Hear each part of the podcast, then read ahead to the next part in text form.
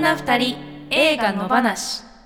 さあ始まりました。女二人映画の話。第42回三田村千春です。宇宙魔王です。この番組ではシンガーソングライターの私たち女二人が映画についてのお話に語っていきます。映画好きなあなたやこれから好きになるあなたも一緒に楽しくおしゃべりしましょう。ということどうもうお腹はの調子は大丈夫ですか？お腹ね。いや、うんでもね結構後引きましたねその吐き気とかあの下痢だとかそういうものは、うんうん。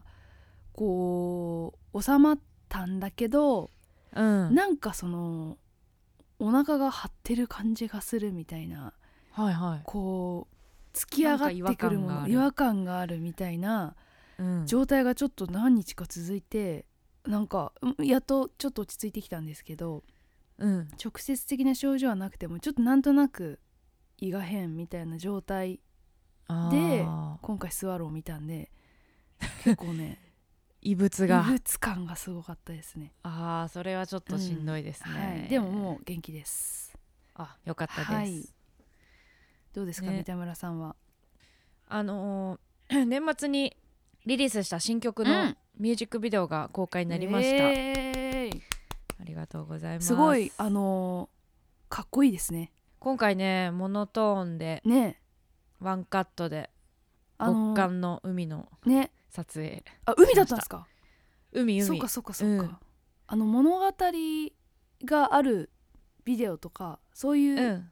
タイプじゃないやつですもんね、そうですね。もう私の顔って感じの、うんうんうん。そう。あとまあ今海ってちょっと言っちゃいましたけど、うんうん。サプライズがあるような演出になってるので、はいはい、まあ、最後まで見ないと、うん、あ見見た方がいいなっていう。ああそういうことだったんだ。なってます、はいはいはい。ミュージックビデオ撮影の裏側とか考えちゃいますよね。こう見てると。人のとか見てると。あこれ相当寒かっただろうなとか。あはいはいはい。そういうのがすごい気になるようになりましたね。あー自分もね、うん。やってるとこうある程度想像がつくからねうんその私がハロプロを見たりする時にも、はいはハロプロの中のグループでそのうんライブハウスのツアーをやってたりするグループもあって、モーニング娘。とかはもうほとんどやらないんだはいけど。そのまだデビューしたてのグループとかってあそう今はねまあできないけどその普段の時はライブハウスツアーみたいなのを結構やってたりするんですよ、で自分もこうや行ったことあるライブハウスとかーでうん。やってると、ちょっと楽屋の感じを想像して、うんああそこの楽屋あれぐらいの広さだから確かに。メンバーの人数がこんだけいてでスタッフもいてあ衣装はああいうとこにかけて。だいぶ狭いけど大丈夫？とか、うんあトイレあんな感じの汚さだったなとか、うんうん。なんかねそういうとこ細かいとこまで想像できるから、うんうんそこがなんかこう特権というかより確かにね。楽しめるんですよね、うん。そうだからちょっとでも裏側を知ってるとうん。より楽しめるっていうのはありますよね。ううん。ん、あとは何かありました？最近。えっとねは。私はねあのーレコーディングをねしました。お！なんかすごく久しぶりに。はいはいはい。で例のやつですね。例のやつです。三田村さんもご存知の例のやつ、そう。どどうまだ言えないのかな？ちょっとね。よくわからないよくわかんないかはらちょっとまだ言えないんですけど、い、はいはいはい。でもなんかあのー楽しかったですレコーディング。今回弾き語りというか、うん。バンドじゃないんですよねそのはいはいはい。サウンドがね、だからうん。もう自分がギターが下手すぎて無理みたいなあの何度もな投投げ出しそううなにななりましたけど。えー、なんとか頑張りましたあのー同時に撮ったんですか？歌とギターは別々なんですけど、うんうん。もう別々だからこそなんかこう自分のギターにシビアになんなきゃいけなくてわかる、ね。うん。指痛いしもう弾けないしやだみたいな 感じで泣きそうになってたお正月でした、あ本当、はでも無事終わって。無事終わりました。なんかあとはミックスでなんとかしてもらって。いやミックスってすごいですよね。ね。そうなんですよ。編集とミックス、うん、何でもできちゃう。ってそうなんですよ。言っても過言ではない、うん、まあねあんまやりすぎるとバレる人にはバレるんで ちょっと気をつけながら、ちょっといいものをねね。うん。と思って2021年頑張っていきたいなとはい 思いました。楽しみにしてます、はい。危険の。頑張りますあれですね昨日夜更かししたみたいな、ね。うん、あそうそうそうそうそうそうそう そうなんですよ。いや、はい、今日も私あの今日は私が寝坊しまして。珍しいなと思ってね。いや収録だって3分前に今起きました。そうそうそうそう。そうなんですよ、ねうん、私みたいだ ちょっとね12時に起きるのがね結構なんか最近固まってきちゃってやばいなっていうね、うんうんうん、でそれなぜかっていうと夜中の3時ぐらいからその、うん。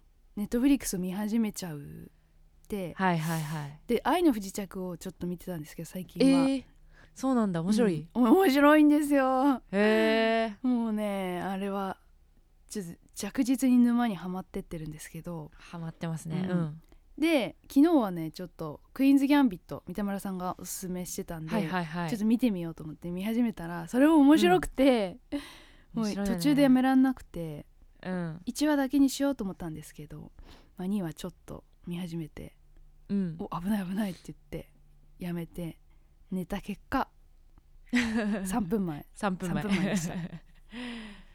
チェスのねね。お話ですごいね強いそうそう、うん。女の子の話で。とにかく美術がね。綺麗ですよね、うん。でもまだ私その1話とかなんで、うんうん。その彼女の幼少期だからちょっとまだあそっか。質素なんですよね絵が。そっか、うん。あのー養護施設みたいなところで育つんですよね、なのでもうちょっとしてからかなと思ってそのうんうんうん綺麗な美術を見れるのは。楽しみに。見,、うん。見進めたいと思いますが寝坊はしないように気をつけます、はい、はい。あとは先週の煙突町のプペル、はい。結構伸びてますね。ねえ聞いてくれてますね。あのドキドキしながら私は編集してましたけど、はいはい。結局全部正直に言っちゃったって感じでしたね。そうですね、うん、なんかでもあれを見てからいろんな西野さんを思いっきり語ってからいろんなはいはい他の世の中のいろんななんか現象とか見見たりするとうん。なんていうかすごい通じるものを感じたりとかあここにもこういうところがあるなとかあの映画で言っていたようなことがあるなとか、そういうことはすごい思うようにななりましたうんね。うんううん。んなんかこう人が好きなうん。フォーマットなのかもしれないですね、うん。そうですね。人まあ、日本人がって言っていいのか分かんないからうん。うん今人って言ったけど、うん。うん、でも多くの人を引きつけるものがやっぱあるんだと思うんですよね、あの人の考える世界とかですね。やり方というかね。まあ、またこの話は、うん。の続きはね裏の話裏でじっくりしましょう。はいしましょう。はい、そして卓上カレンダー？はい。野放し卓上カレンダー2021、うん。野放し初グッズ、うん。えー残りわずかになってきましたね。はい。ありがとうございありますがとうございます。ぜひねちょっと1月中に買ってほしいなと思いますので、野放しの通販サイトから注文してください、はい。どっかに URL が貼ってあると思います、じゃあメールご紹介します。はい、えーシネマヒロア名曲さんいつもありがとうございます。三田村さん真央さんこんばんは。えー年が改まってもやはりホラー系はちょっとということで スワローはスルーしてカウントダウンのあそうですあ,、カウントダウンの話で、ゆかさんがおすすめされていた第1回課題作「パラサイト半地下の家族」を初めて見ましたはいはい。この間ねテレビでやってまやっまししてたからたね、うん。8日かな？ね。うん。きっとあの見てない人はそこで見た人も多いんじゃないでしょうか。はい。えー整形のための嘘がここまでのことを引き起こすとは主人公家族は思いもよらなかったでしょうね。悲劇的な最後にもしかしてスワローの方が衝撃度は低かったのかな？と思いながらエンドロールを見ていました合わせて第1回の野放し配信会も聞き直しました。探り探りではあるものの楽しく会話されているのが印象的で三田村さんがシンガーソングライターについて歌詞と曲を作って実演する人という説明をあえてされていたのがクスッと笑えるツボでした。ということではい。ありがとうございます。ありがとうございます。なんかでも「パラサイト」っってどういうジャンルの映画なねんですか、ね。ななんかスリラーというかサスペンスみたいな？サスペンス？どうなんだろう。なんか、うん。ホラホラーとはまあ言わないと思いますけちょどっと違いますねホラーね。でもうん。パラサイト見れるんだったらスワローはいける気がする。スワローい全然いけますよ。うん。いやでもどうだろうな。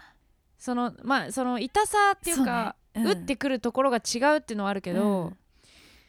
でもそれはなんかうん。別にう私もすごいうってななったし、うんみんななってるから、うん。みんな乗り越えられたから。そうそうそうそう。大丈夫かなとは思いますけどうんねうん、でもやっぱ「パラサイト」は後半の展開私も初めて見た時はすごい怖って思って、そうですね。すごい心臓バクバクして見てたんですけど、うん。やっぱ3回目以降はテレビで見た時とかはあの違う映画だなって思いましたねやっぱね。ああのなんかその怖怖いエンタメスリリングなエンタメっていうものをうん超えたメッセージがすごいやっぱ含まれてたなっていうのを、あそうですね、うん、改めてセリフとか見てて思いましたね。なんかそのホラー映画ってただ残虐な描写が好きな人に向けても作られてたりするからそういうものと明確に違いがある映画例えば「スワロー」だとかそういうものは見見極めるというかななんていうんですかねそのそのジャッジする、うん。これは大丈夫だ、これはただ嫌な気持ちになる映画じゃないっていう風に思う映画に出会えるかどうかっていうのは、うん。なんかこうホラー映画をたくさん見ないとわからない可能性も あるかもしれないがでもでもここうん。で野放しでやってるものは、うん。なんか大丈夫じゃない？そうですねただ人が死んだりとか無駄に血が出たりとかそういうものではない。そのお化け屋敷的うなん映画はそんなない気がするな、そうですね。うん、うん。こうやってうん過去作はい。見てもらうのもとても嬉しいですね、うんね。毎週一つの作品を取り上げて語っていきます今週の作品はカーロ・ミラベラ・デイビス監督「スワロー」女が二人。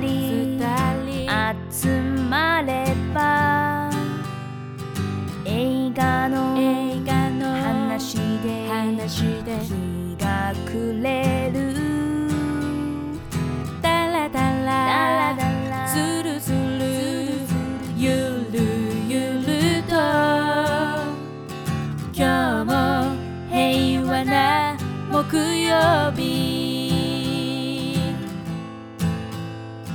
今日も平和な木曜日。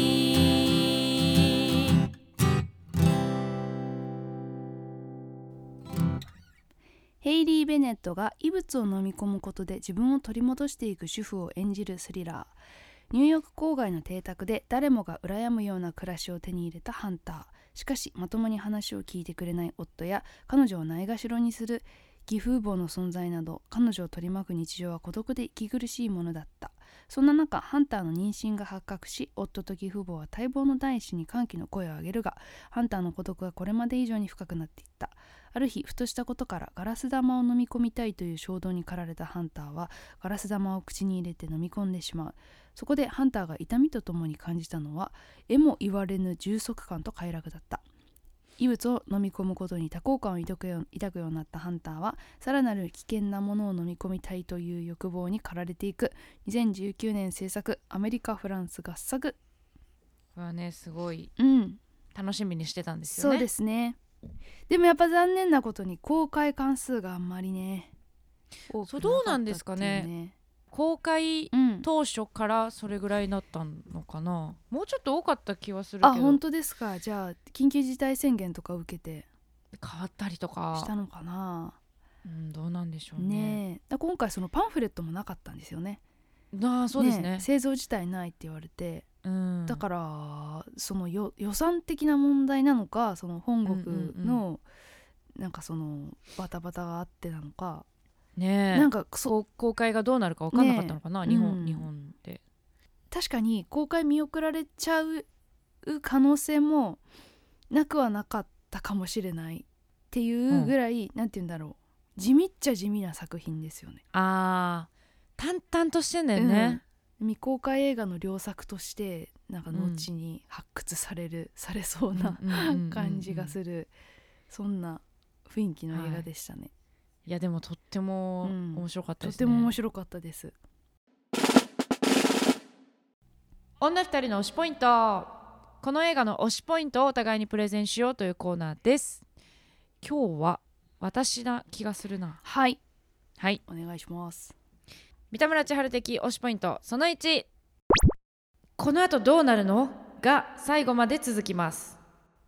あの大体映画うん。とかそういう物語って、はい。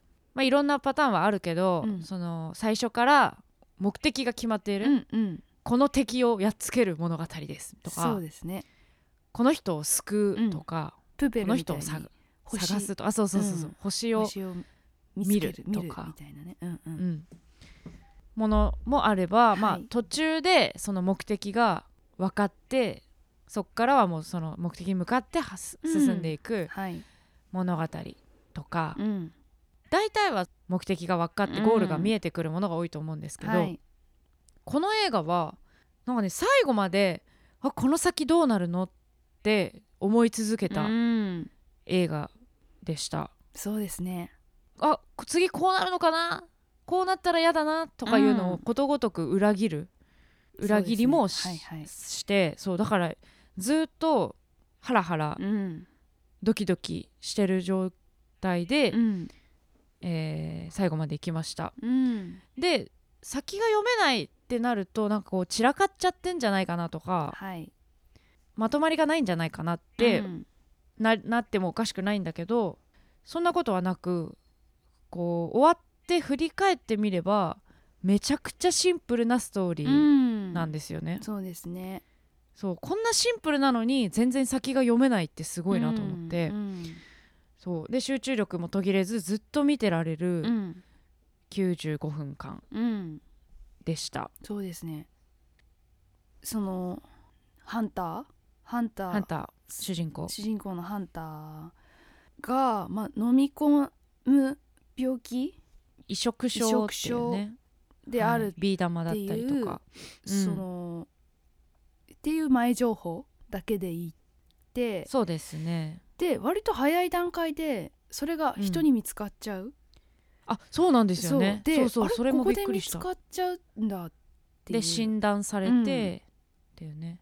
でまあその彼女がそれ以上危ないものを飲み込まないようにいろいろこう策を講じて周りが、っうんうん。ていうシーンが割と最初にあるんでえじゃあこれが原因でなんとかってことじゃないのかとかなんかこう考えたりしましたよね。う。ん、あとはその妊娠しているあっていうことでそうすね。この飲み込んだ体内に入ったものがうん。お腹の子に何かうん悪影響を及ぼすんだろうなと思うじゃない、はい、思った。まあそれはねどうなるかちょっとあれですけど。はい、とか、うんなんかその想像したのをことごとくうん。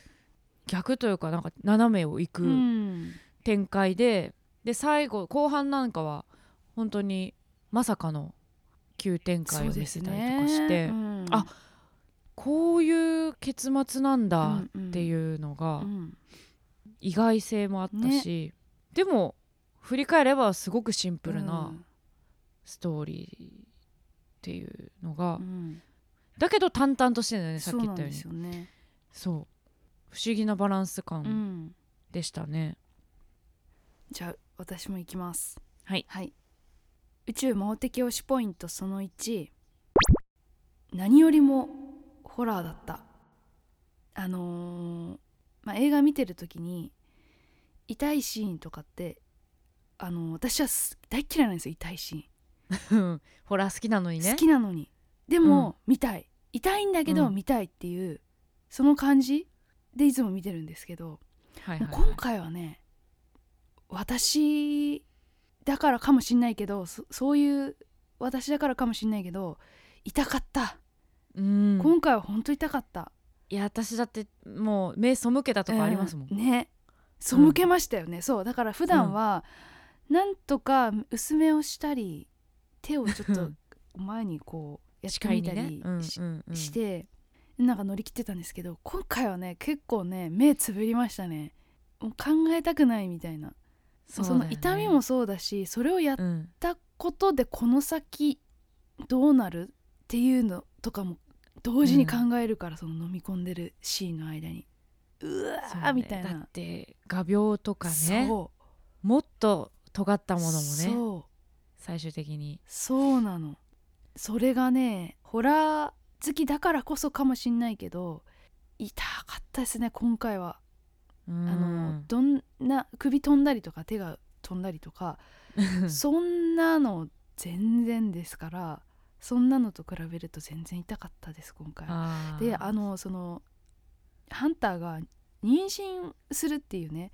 でそのうん。妊娠するってことに対する恐怖、自分がそう妊娠可能な体だからそう思うのかもわかんないんですけど、うんうん。妊娠してるしちゃった時のなんかこう恐怖みたいなのがなんかねあるんですよね。その生理的にというか。別のまあそれこそ異物が体にがいて、うんうんでしかも守らなきゃいけないそれが。そ,、うん。そこはすごく神聖な場所でその異物の中は。うんうん。で自分のその理解を超えて超えたものが起きてるわけじゃないですか腹の中で。そうですね、うん、だからなんかそれに対する恐怖ってすごい私はあるんですけどうんうん。なんかそういう恐怖もプラスされちゃうんでなんかもう本当に居心地が悪かったですね。だけどすごくさ、うん。なんか綺麗だから整然としてるまあその、うん。あの住んでるね、はい。豪邸がなんかもうガラス張りでうん。高そうな家具が置いてあって、うんうん。はい、ピシッと整ってて、うん。でハンターもすごいこう美しくて、うん、ちょっとお人形さんみたいな、そうですね。可愛らしいね。うん。うん。感じでビー玉とか画鋲とか、なんかちょっとエロチックでもあり、うんうん。そうですね。なんかそのい居心地の悪さ？すごい感じましたね、はい。うん、でもなんか一個救いだったのは見てる時に、はい。もう本当に飲み込むところをゆっくりとね、はい口に入れてっていうので、うわ痛い痛い痛いってうん。ごっくんっつって、もう本当見てられないと思ったんだけど、飲み込んだとすごい軽快な音楽が流れてうん そうですね。そうなの。だからやっぱ彼女の気持ち、ち、心の中でそういう音楽が流れるような心境なんですよね。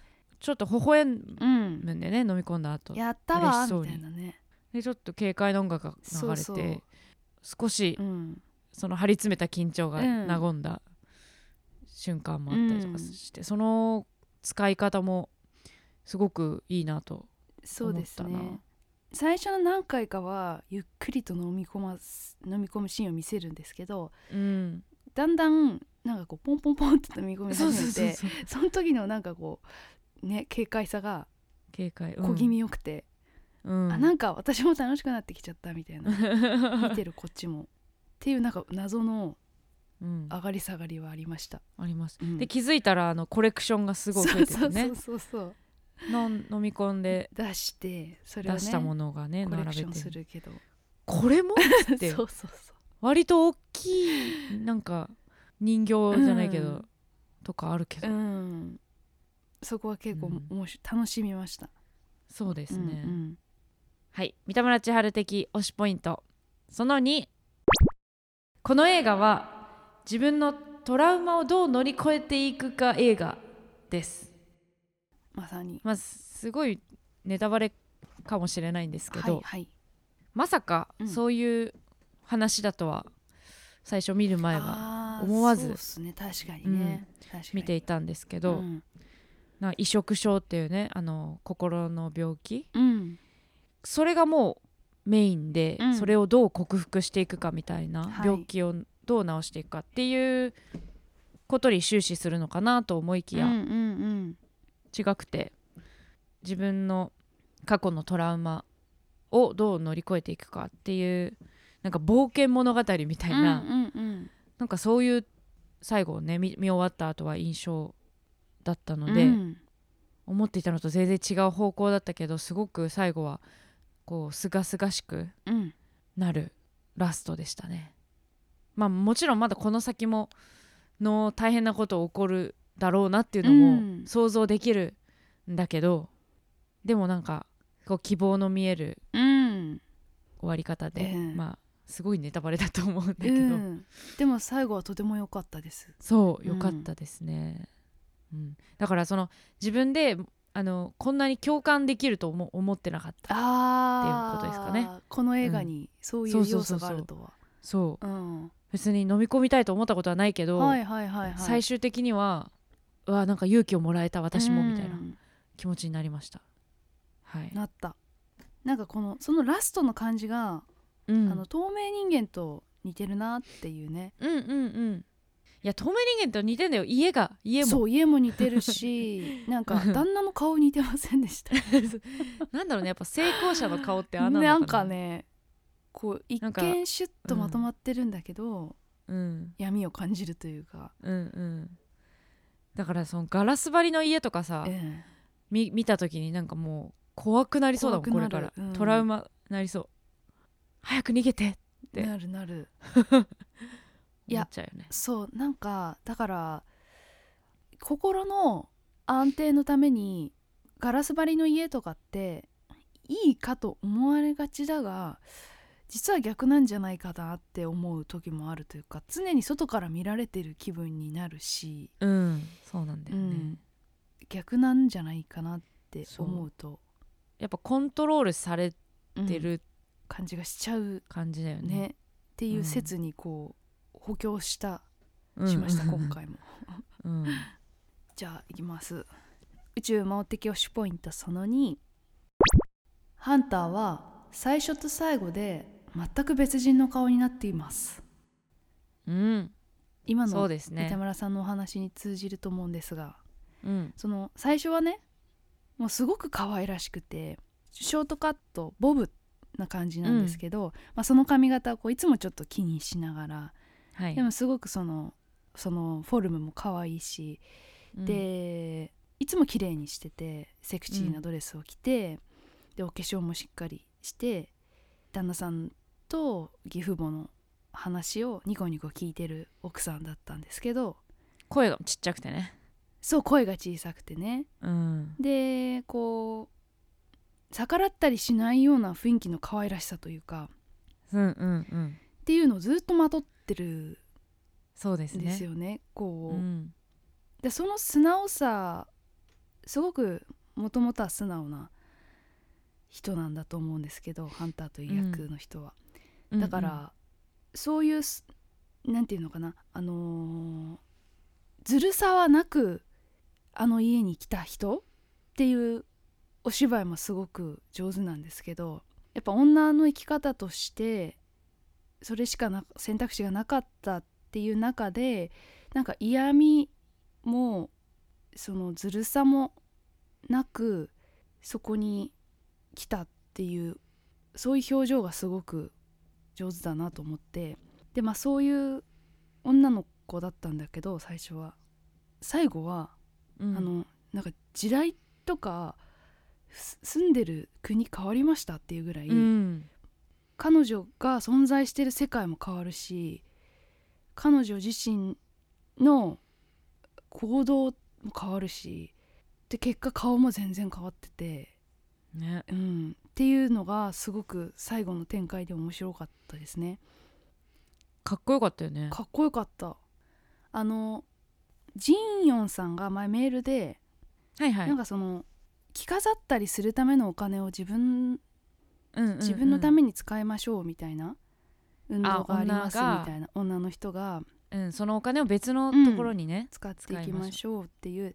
でその脱コルセットっていうような考え方とかもあったりうん。して、男性だったりとか、まあ、社会に向けて自分がよく見られるうん。ために使っていたものをもう脱ぎ捨てましょうっていうのはその実践してる人もいると思うんですけど、うん。まあなんかそういう感覚に近いなと思ってこの映画の場合は成り行き上そうなってしまったんだけれどもでも結果として絵としてはそういう風に見えるなっていうのをすごく感じました。だから最後のどのシーンで終わるかっていうのもすごくそうですね。ね。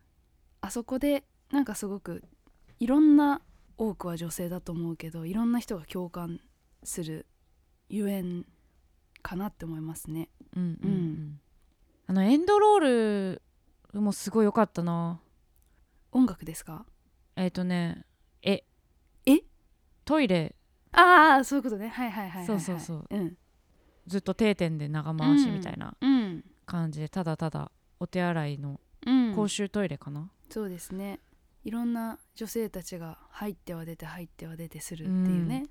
そうそうそう。う、ん、あそこにいろんなドラマが一人一人にあるんだなっていう感じがね。しましたよね。しましたね、うん。だからスワローって飲み込むっうん、ていう映画タイトルですけどあーそうかそうか。それとは逆の確かに。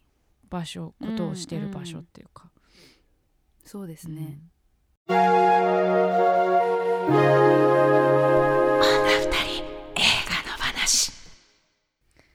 女二人の極論この映画に関する女二人の勝手な極論を交わそうというコーナーです。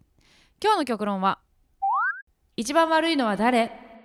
ハンターが移植症になってしまった原因は何なのかなっていうところ、そうね、うん。なんですけど、まあ、もちろん、うん、旦那さんリッチはもうダメですよねまず、うん、でも、うん。まあ、最後にそれがダメってことがわかるけどうん、そうか。そそこまではなんていうのかな、巧妙というか表面的にはこれで OK なんだよなと思って。うん。幸せなんじゃんってね、そう。って思う人もいるうん、し、旦那も妻に幸せを提供したいという気持ちでいたんだと思うんですよね。っていうところがすごく苦しめたと思うんですよね。うんうん。彼女を。そうなんだよね、うん、でまあこの映画見ててそのすごくやっぱ特に女の人は多いかもしれないけど身に覚えがあることがすごく多かった。本当に生活のちょっとしたところであるんだよな、こういうのっていうのをすごい感じて、例えばその義理の両親と旦那と3人で食あ4人で食事してる時に自分の話は遮られて別の会話にされちゃうとか。うんうんうん。ああいうのってシチュエーションは別でもすごくあるから、うん。それって経験したことない人もいるんですよね。あのされがちな人はされがちうんだからうんなんかそういうのもすごく分かる人にはすごい分かると思うし。でそれがさ、うん。そのそのシーンでうん。4人でご飯食べてて、でハンターも別に自分がうん。すごい話をしたくてうん。し始めたわけじゃない、そうですね。そうお前あの話面白いからしろようん、って言われいやでも別に大した話じゃいやでもしろよ。って言って話し始め、うん。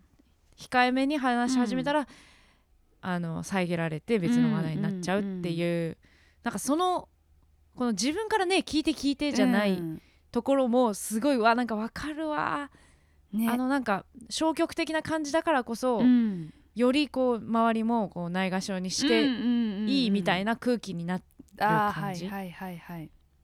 あるよなあと思ってりますよね。だ私とか末っ子だから、はいはいはい。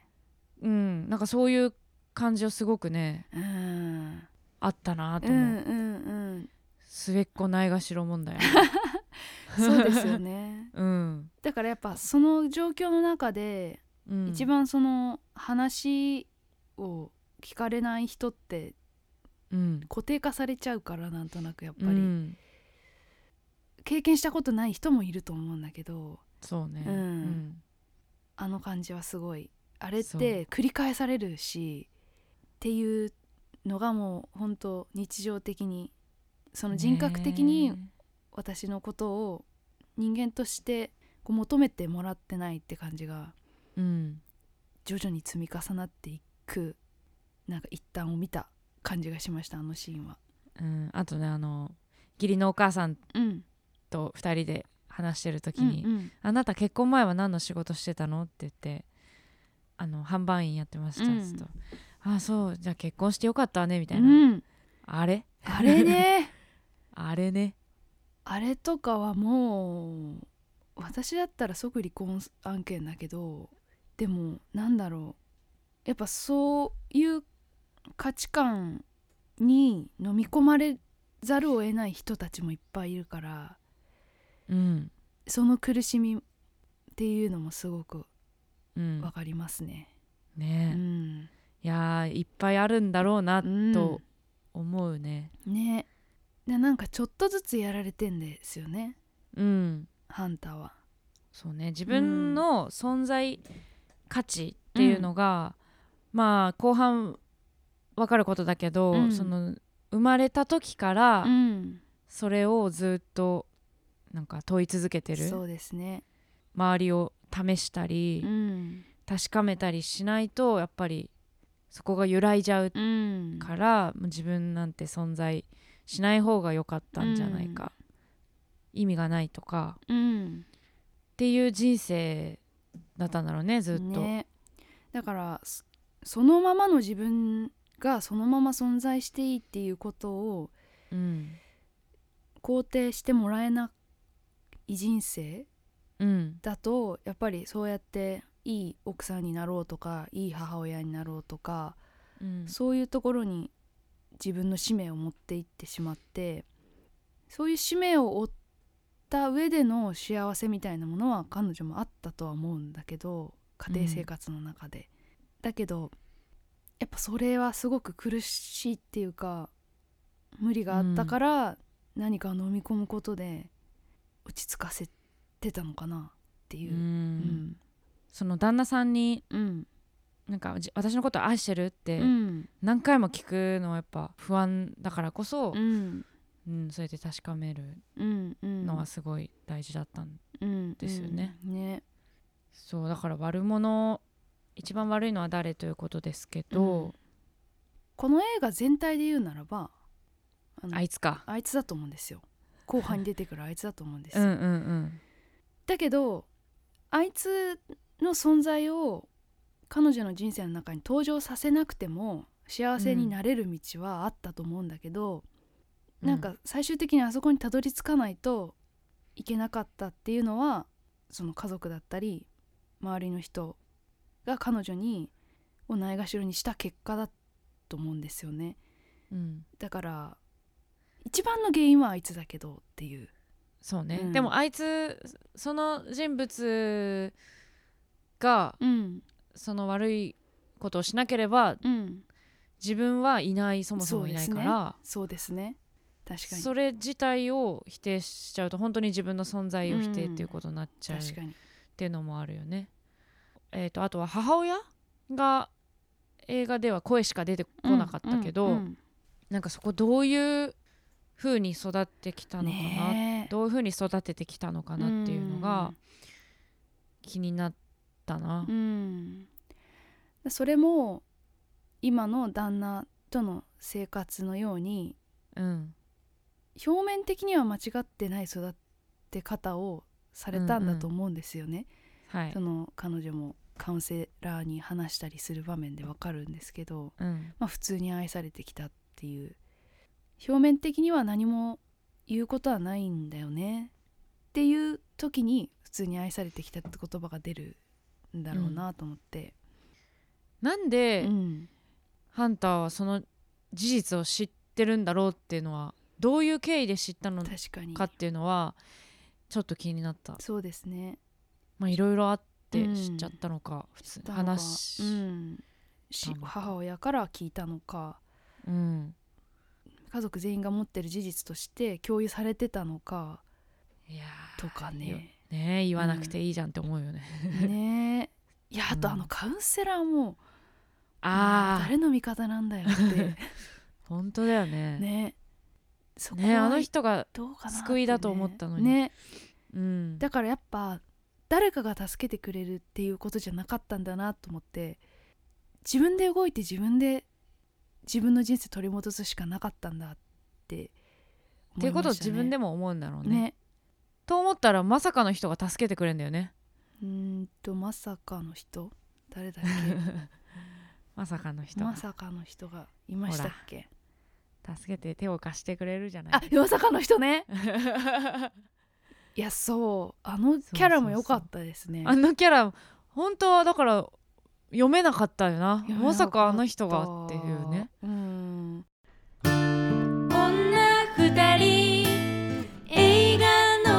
画の話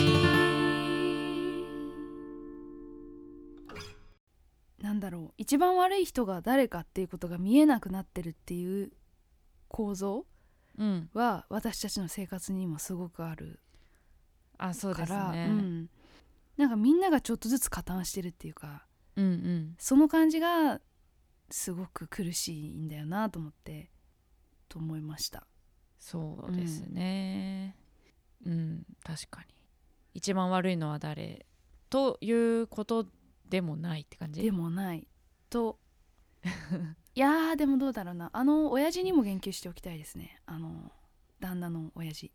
ああ義理のお父さん、義理のお父さん。うん、あれがなんかすごいその家父長制のすごい嫌なとこを見たなっていうシーンが結構あって。結局、うん。旦那さんもねお父さそんに逆らえないみたいな感じだったよね、うん。全部お金出して、うん。俺がお金出してんだからみたいな感じだったよね。夫婦の大事なこともなんでぎぎ両親がいなきゃいけないんだよっていう。うんうん2人で解決しようよっていうところもうん。うん親が顔出してくるっていうそれもね嫌なとこでしたね。はい、うん。みんなちょっとずつ悪い。っうん。そうだと思いますていう感じですかね、はい。以上女二人の極論でした。今夜朝まで映画もいいよね二人の話。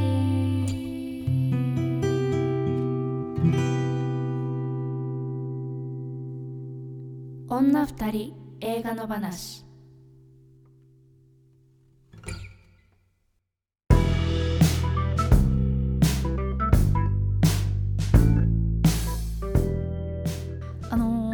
はい。ラストシーンの,、まあそのトイレのシーンで流れてくる音楽がすごい良くて、はいはいはい。でまあパンフレットないしホームページも書いてないかったから調べたんですけどで Spotify でたどり着いてへえ。聞いてるんですけどなんて人だっけ？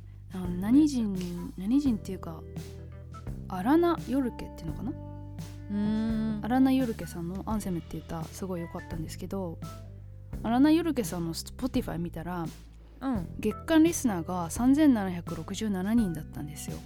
お少なめ、少なめですよね、うん。だからなんか数字って関係ないなって思ってうんうん安心した、私も頑張ろう。いつかどっかの映画で拾ってもらえるかもとか思って。そうですね、うん。なんかあーそのこの映画さうん。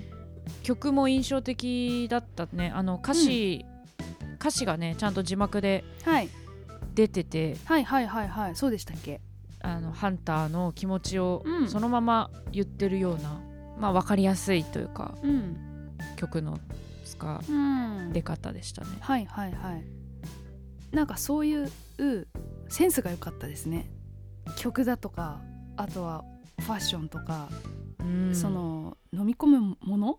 うん。もう可愛かったじゃないですか。なんか可愛いもの飲み込んでるなっていうかアンティークっぽく見えるっていうかその飲み込んでるものが。う,、ん。うんうんなんかそういう小物のセンスとかがなんか地味に良かったなと思って、よかった、うん。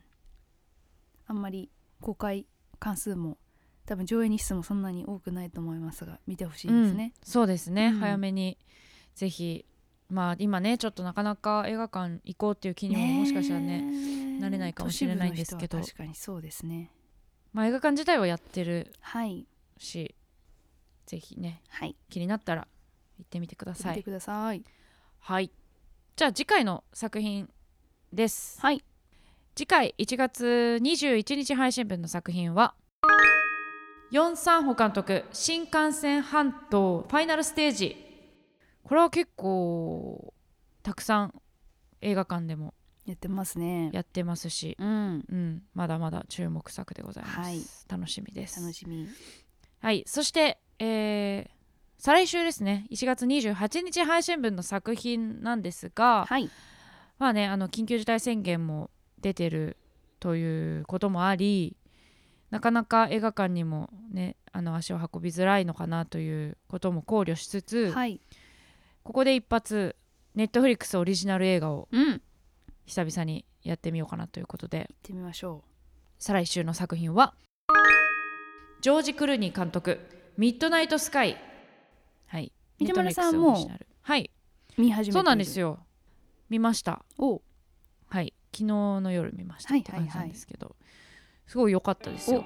じゃあちょっと楽しみ。またね、ううん。ん、いろんな話ができそうです。はい。ぜひねネットフリックスで配信中ですのではい。見てみてくださいこの番組ではあなたからの感想やご意見をお待ちしています。この作品を扱ってほしいなどのリクエストも大歓迎ですし過去回の感想はいつでもお気軽に送ってください。メールを採用させていただいた方には2人の話ステッカーをお送りしますので住所と本名も忘れずに書いてください。メールアドレス2人の話アットマーク Gmail.com です。この番組はポッドキャストと YouTube で聞けます。お好きな聞き方でどうぞ。YouTube コメントやチャンネル登録グッドボタンをお願いします。そして Twitter アカウントフォローお願いします。また感想やご意見はハッシュタグ二人の話をつけてどしどしつぶやいてください。そしてこの本編を配信した後にさらに喋り足りないことを女二人映画裏の話として喋っています。毎月月曜夜8時に女二人映画裏の話のノートに音声配信中です。こちらは一つ100円で購入していただくと聞くことができますのでーネタバなノーカットネタバレ終わりの野放しのトークをぜひ、えー本編以外にも聞いてみてください。はいお願いします、えっ、とお知らせありますか？お知らせねえっ、と、特にないんですけど、えっと私ラジオやってて、えー茨城放送の「茨城は宇宙だ」って番組がありまして、うん。それはあのーラジコとかでもしエリアフリーで聞ける人がいればぜひ聞いてみてください、あのこの番組を配信している木曜日の、えー同じ同じような時間8時半からラジオの方ありますので、まあそっちもラジコとかタイムフリーでぜひ聞いてみてください、サッカー好きな人はぜひお願いします、そっか。うん、はい以上です、えーはい。三田村千春はですね、えーオープニングで話した通り新曲「ジャッジメント」デジタルリリースしました。ミュージックビデオも公開したばっかりですのでぜひたくさん見て、えーコメント書いたりグッドボタンを押してください。そして毎週月曜日には月夜生配信ということで、えー YouTube とツイキャスで同時生配信してますので喋ったり歌ったりしてます、えーいろんなことを最速でお知らせしたりとかしてますのでぜひ見てみてください。私一個しつこ口ありました。はい。あの今週から来週に LINE ライブしようと思ってて、そこであの今後のライブのこととかいろいろお知らせをしたいと思ってますので、うん。あのまたそのあたりは Twitter とかぜひ見てください。はい。はい。